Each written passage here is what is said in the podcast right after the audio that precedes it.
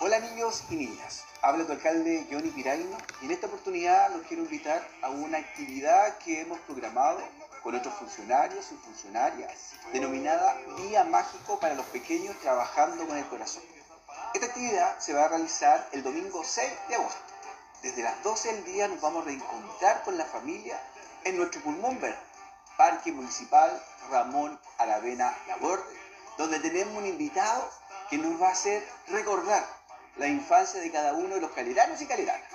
Vamos a estar con Marcelo de Cachureo, compartiendo con el Epidemia, con el gato Juanito, con el Saltudo Taculón, y la idea es que lo pasemos en familia, disfrutando en nuestro pulmón verde. Además contaremos con las emprendedoras, emprendedores, juego inflable, concurso y entrega de una bolsa de dulce para cada uno de los niños y niñas que este domingo 6 de agosto asistan en familia.